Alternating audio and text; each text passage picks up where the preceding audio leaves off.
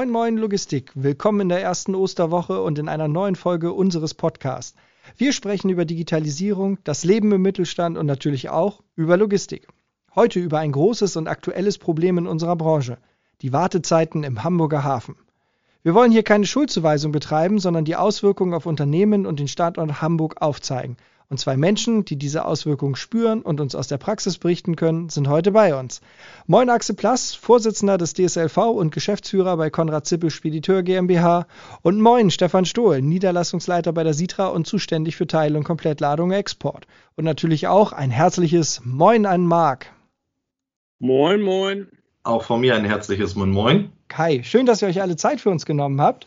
Ähm, und gleich am Anfang mal, ähm, ich habe ein bisschen recherchiert zum Thema Wartezeiten. Und in einer Umfrage gaben 67 Prozent der befragten Logistiker an, dass die Reduzierung von Wartezeiten für sie ein Thema ist, was sehr wichtig sei. Diese Umfrage ist jetzt fünf Jahre alt und deswegen meine Frage, hat das geklappt? Ist das ein wichtiges Thema gewesen, was umgesetzt wurde? Wie habt ihr die letzten Jahre wahrgenommen? Also aus meiner Warte, ähm, also sprich aus dem Bereich der Teil- und Komplettladung, ist es tatsächlich, ähm, hat es überhaupt nicht geklappt. Ähm, in den letzten Jahren, beziehungsweise gerade auch in den vergangenen Wochen und Monaten, ist da eher ein signifikanter Anstieg zu merken an Wartezeiten, dass wir da teilweise wirklich äh, nicht nur mehrere Stunden, sondern mittlerweile auch schon äh, von morgens bis spät in den Nachmittags rein an äh, einzelnen Packschuppen stehen. Axel, wie ist das bei dir im Containerbereich? Habt ihr da irgendwie Veränderungen wahrgenommen? Also ähm, anders als mein junger Kollege ähm, bin ich ja schon ganz schön lange im Geschäft und muss sagen, in den letzten 30 Jahren äh, haben, wir dieses, haben wir dieses Thema nun schon vor der Brust und es ist uns in 30 Jahren nicht gelungen, signifikant irgendetwas zu ändern. Und äh, auch wenn es immer mal wieder hochkommt und auch wieder irgendwelche kleinen Wellen und Wellenglättungen gibt, äh, sind wir am, am, Ende doch wieder da, wo wir schon vor 30 Jahren gestanden haben. Eher noch schlimmer, eher noch viel schlimmer. Aber dass es da eine Verbesserung gibt, die kann ich leider nicht erkennen. Ja, also äh, Thema Wartezeiten ist ja schon, schon älter. Du hast es ja gerade gesagt. Seit einigen Monaten steigen die Wartezeiten extrem an. Das hat ja auch äh, Stefan schon gesagt. Ne? Woran liegt das eurer Meinung nach? Gibt es da jetzt äh, dezidierte Auslöser oder ist das einfach eine normale Entwicklung? Ich sehe die, die Entwicklung als normal und vorhersehbar, weil äh, der Markt einfach zu bunt ist. Zu bunt, um sich äh, da einig zu sein. Und äh, solange Unternehmer und äh, Trucking-Unternehmen in der Lage sind, ähm, solche Kosten irgendwo wegzudrücken und einzupreisen, äh, sieht, glaube ich, die Verladerschaft auch keinen Grund dazu, da irgendwas zu ändern.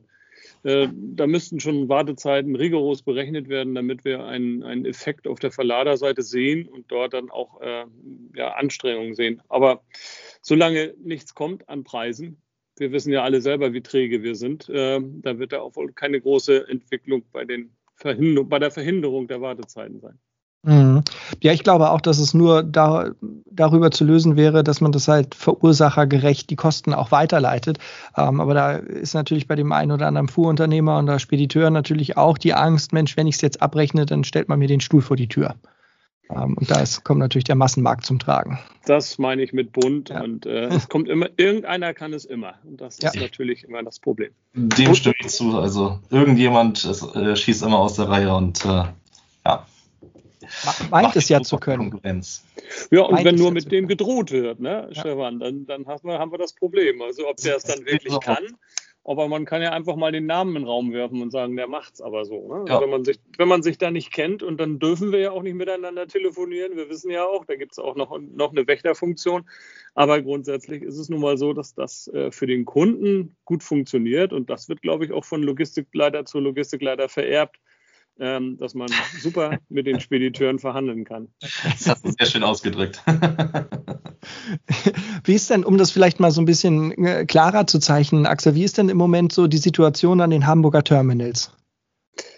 Ja, katastrophal, glaube ich, ist noch ein äh, ziemlich schöner Ausdruck für das Ganze. Und ähm, die Ever Given, die ja nun gerade wieder ein bisschen frei ist, aber auch, glaube ich, noch nicht so ganz richtig, äh, glaube ich, gibt uns jetzt auch den Rest. Ähm, ja, also ich glaube, jeder, der irgendwo mit dem Hamburger Hafen zu tun hat, kann das, äh, kann in dieses Lied mit einstimmen. Wir haben im Moment katastrophale Verhältnisse. Wir äh, haben Durchlaufzeiten von vier bis fünf Stunden teilweise. Ähm, wir können auch in die Nachtzeiten nicht mehr ausweichen, weil da genauso Chaos herrscht. Also alles, was im Moment in Hamburg per Container läuft, ist ähm, ja kurz davor unplanbar und undisponierbar ähm, zu sein. Ähm, ich bewundere jeden Tag unsere Nahverkehrs, gerade mal die, die Nahverkehrsdisponenten, äh, mit welchem Enthusiasmus sie da jeden Tag wieder rangehen. Neulich hat einer zu mir gesagt, er wird jetzt Bäcker. Dann muss er auch früh aufstehen, aber dann hat er irgendwann Feierabend und das Gefühl, er hätte auch irgendwas vollbracht. Das ist alles schwierig geworden. Und ähm, ich habe eben gesagt, wir haben Wartezeiten seit 30 Jahren immer das Gleiche, aber das, was jetzt gerade hier läuft, ist leider in 30 Jahren einmalig. So schlimm hatten wir es noch nie. Aber es gibt doch ein Slot-Buchungssystem und eigentlich sollte das doch die Lösung ganz, ganz vieler Probleme sein. Und man kann doch seinen Slot buchen und dann sollte man doch eigentlich auch schnell abgefertigt werden. Aber wenn du sagst, dass denn die, die, die Zeiten auf dem Terminalgelände vier bis fünf Stunden sind, dann scheint das ja nicht so zu funktionieren. Ich glaube, das Slot-Buchungssystem ist auch gar nicht das Problem, also oder überhaupt äh, die, die, blanke Anwesenheit eines, eines Slot-Buchungssystems, die brauchen wir.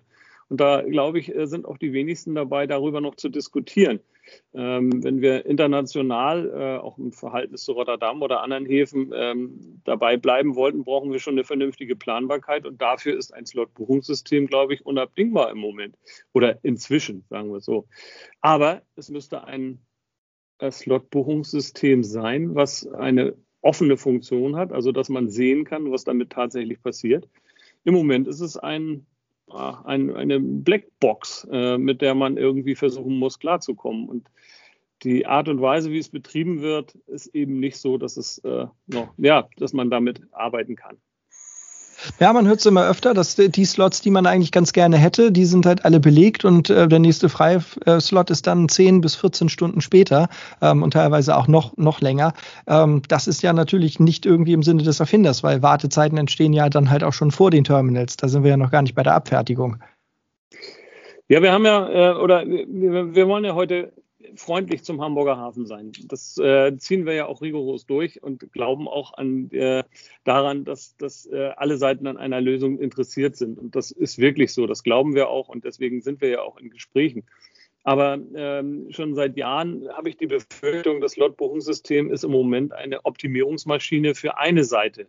Und ähm, solange die andere Seite dort nicht richtig reingucken kann, das meinte ich erst mit transparent, ähm, dann ist es immer ein Problem. Und äh, wenn ich als Tracker ja so einfach ein Nutzer bin, der gar nicht weiß, was auf dieser Plattform wirklich dahinter passiert und warum es passiert, äh, ist es immer schwierig, da auch Vertrauen zu fassen. Und ich glaube, man müsste vielleicht mal Zahlen von der Gesamthafenbetriebsgesellschaft hören, wie viele Leute die eigentlich jetzt noch einsetzen oder wie viel nicht mehr. Denn wenn ich mich als Terminal damit ähm, optimieren kann, dass ich sagen kann, ich habe wenig Leute, vergebe ich wenig Slots, ich brauche also keine zusätzlichen Leute, um irgendwas abzufedern, dann ist das natürlich eine super Maschine. Das will ich Ihnen jetzt gar nicht unterstellen, aber dieses, das schwimmt immer so oder schwingt immer im Hintergrund mit, diese Kritik, und sie ist bis heute nicht so richtig ausgeräumt und das macht die Sache nicht einfacher. Was bedeutet das jetzt äh, konkret auch für Fahrer oder ähm, Disponenten oder auch für natürlich die Unternehmen? Was sind so die Konsequenzen, die du verspürst? Was kriegst du da so mit? Also wir sind in der luxuriösen Lage zu sagen, dass wir bestimmte Transporte einfach nicht mehr fahren.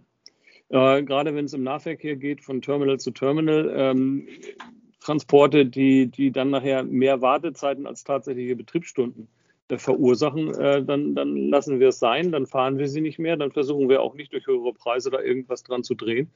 Ähm, das, den Luxus gönnen wir uns jetzt. Aber das ist, das ist auch vielleicht eine, eine ziemlich einseitige Betrachtung der, der ganzen Geschichte.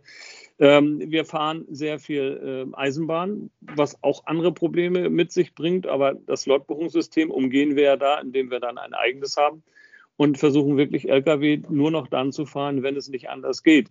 Alles eine ziemlich einseitige Betrachtung, weil wir die, das Equipment dazu haben und seit 20 Jahren nichts anderes machen.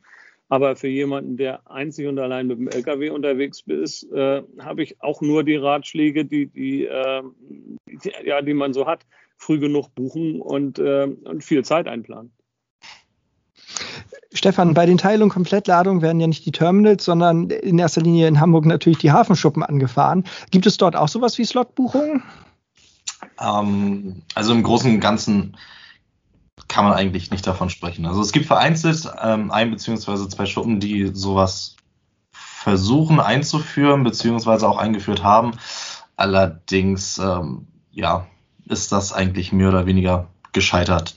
Also man rechnet oder rechnet trotzdem Teil ja, von Wartezeiten mit zwei Stunden aufwärts, ähm, trotz Timeslot und trotzdem, äh, dass der LKW da rechtzeitig angekommen ist. Also im Großen und Ganzen äh, ist es eigentlich eher das Prinzip, äh, der, der zuerst kommt, der wird auch als erstes abgefertigt. Irgendwann.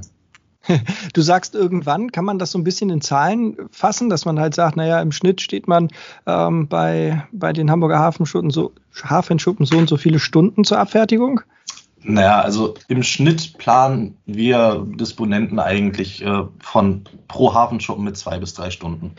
In der letzten Zeit geht es dann tatsächlich eher Richtung vier beziehungsweise fünf Stunden und ähm, das ist bei, bei weitem nicht übertrieben. Also ähm, es gab auch teilweise schon mal, hm, hatten wir glaube ich jetzt erst vor zwei Wochen äh, einen Fall, wo wir wirklich von morgens 6 Uhr bis um 16.30 Uhr tatsächlich bei einem Schuppen standen, bis der LKW tatsächlich leer geworden ist.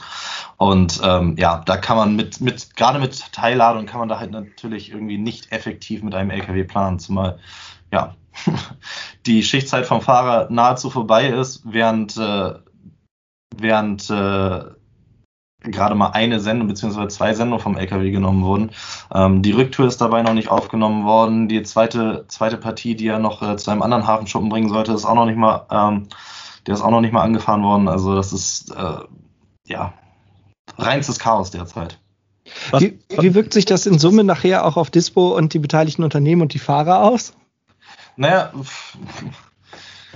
auf die Dispo wirkt sich aus, dass man eigentlich nur noch mehr oder weniger agieren bzw. reagieren äh, kann und versucht irgendwie zeitmäßig alles unter einen Hut zu bringen. Also wir können halt den Kunden mittlerweile nicht mehr genaue Termine sagen. Wir können nur noch, wenn wir tatsächlich am Schuppen stehen, die Ware auf dem LKW, effektiv auf dem LKW haben, äh, tatsächlich den Kunden Bescheid geben, du, pass auf, deine Ware kommt morgen dann und dann in etwa an. Ähm, es gab auch schon Fälle, wo wir am Schuppen standen, äh, uns regulär angemeldet haben, aber dann wurden irgendwelche fadenscheinlichen äh, Ausreden erfunden, warum der LKW dann doch nicht mehr beladen werden konnte und tatsächlich bis zum nächsten Tag warten musste. Ähm, ja, und naja, die, bei den Fahrern ist es mittlerweile tatsächlich einfach nur noch Geigenhumor, der da durchkommt. Ähm, da kommen dann irgendwie so Sprüche aller, äh, naja, mal schauen, ob ich hier weg bin, wenn, äh, bis, es, äh, bis, es, äh, bis es dunkel ist. Und ja, leider haben sie da auch wirklich recht. Ne? Also ich meine, wenn man zwei Drittel oder mindestens zwei Drittel seines Arbeitstages damit verbringt, einfach an Ort und Stelle zu stehen und zu warten, dass irgendwas passiert. Ähm, also ich glaube, das würde keinen von uns irgendwie glücklich machen. Was macht so ein Fahrer mit der Zeit? Däumchen drehen? Tja.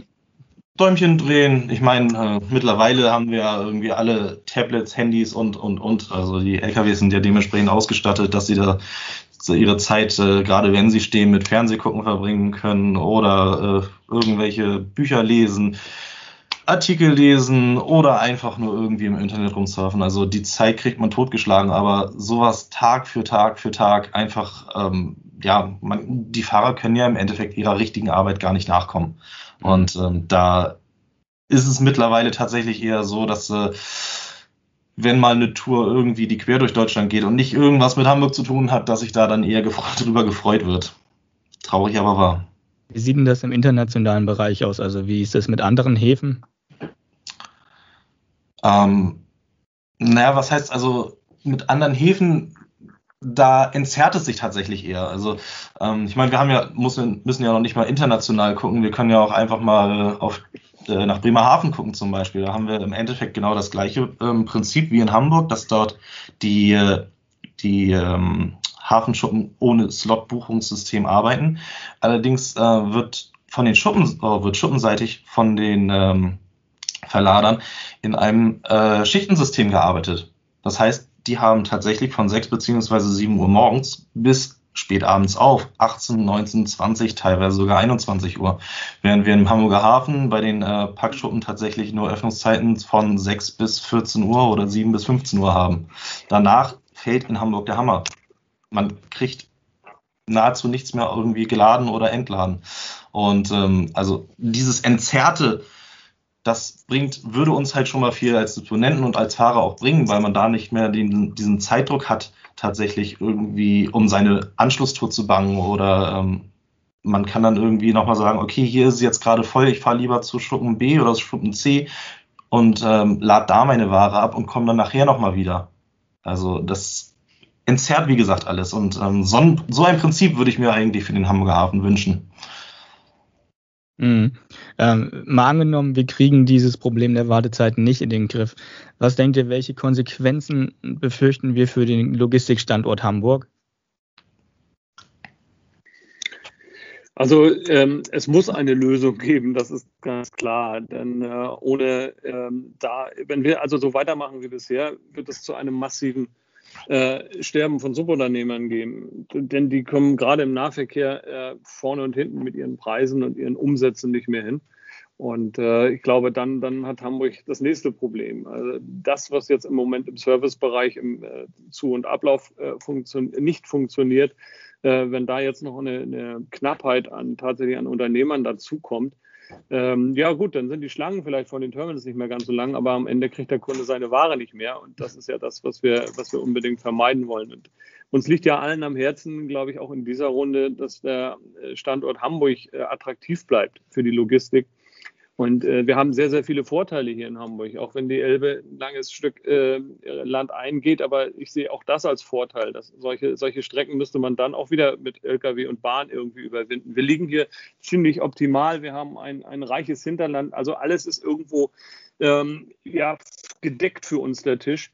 Wir müssen nur sehen, dass wir ihn auch vernünftig äh, bestücken. Und da hakt es jetzt im Moment dran. Und ähm, leider hakt schon eine ganze Weile dran. Und äh, die, die ähm, die Gespräche, die jetzt in Zukunft nochmal geführt werden, haben da, glaube ich, auch für mich einen ziemlich finalen Charakter. Also wenn das jetzt wieder nicht hinhaut, dann äh, sollte man sich wirklich äh, Sorgen um den Standort Hamburg machen. Es wird den einen oder anderen geben, der sagt, super, da haben wir nicht mehr so viel Verkehr auf der Straße und so eine Ever Given, die, die auch gerne mal in Blankenesen-Fähre rammt, kommt dann auch nicht mehr.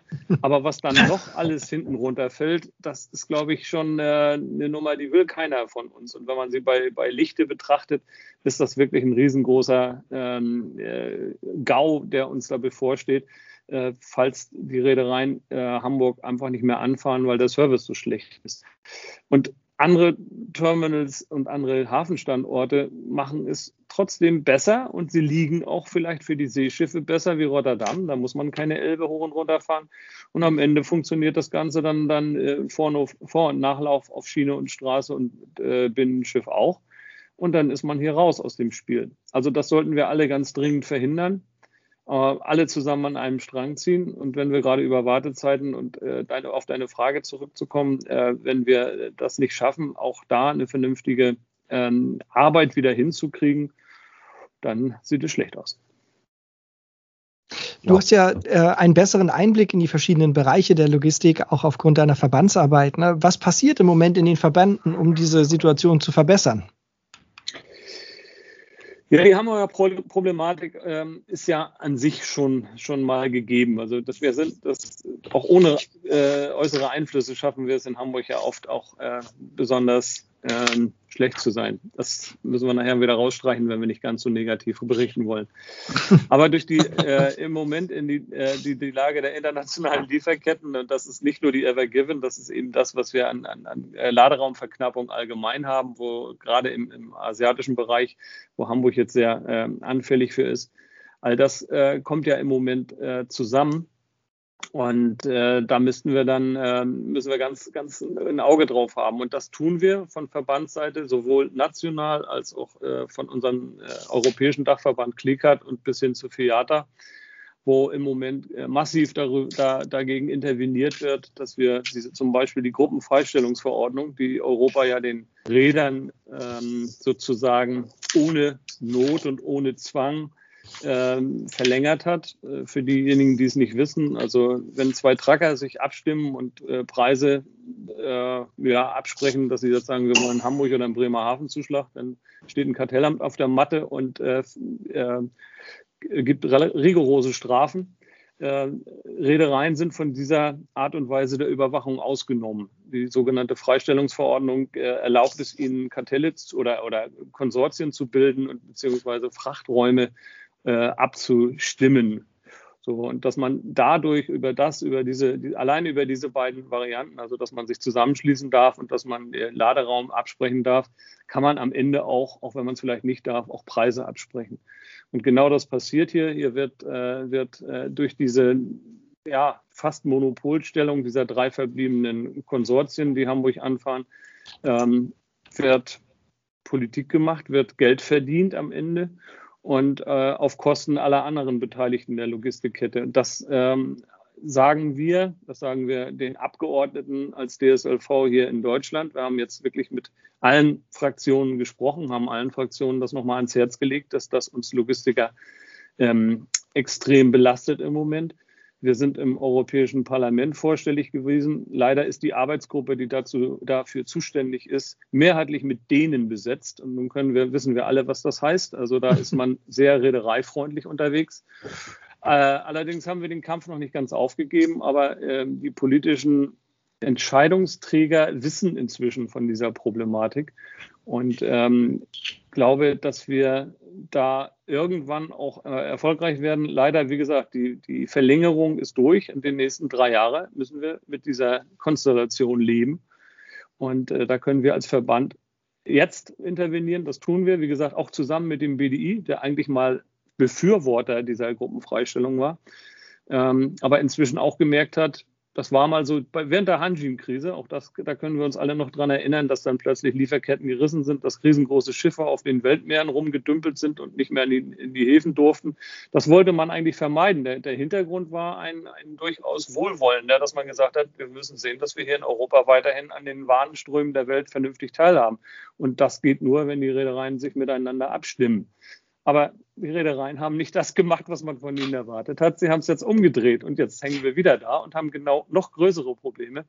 Ähm, und die, die jetzt noch auf uns zukommen werden mit Laderaumverknappung und Leercontainerverknappung, sodass wir am Ende, glaube ich, genau das Gegenteil erreicht haben. Und das wissen inzwischen BDI und auch die Politiker. Und ähm, ich glaube, wir sind da eigentlich auf einem ganz guten Weg. Was politisch Einflussnahme und Lobbyarbeit betrifft was dann tatsächlich die politischen Entscheidungswege betrifft. Da wissen wir alle, äh, ich sage nur Oster, Osterruhe, da wissen wir alle, das ist ziemlich kompliziert und da äh, kann es heute wieder ganz anders sein als morgen. Mhm. Wie ist jetzt so aus eurer Erfahrung und man hat ja auch manchmal so ein Bauchgefühl, ähm, wie ist so eure Prognose für die nächsten Monate? Wird es besser oder schlechter werden? Ja, Stefan, dann fang mal an.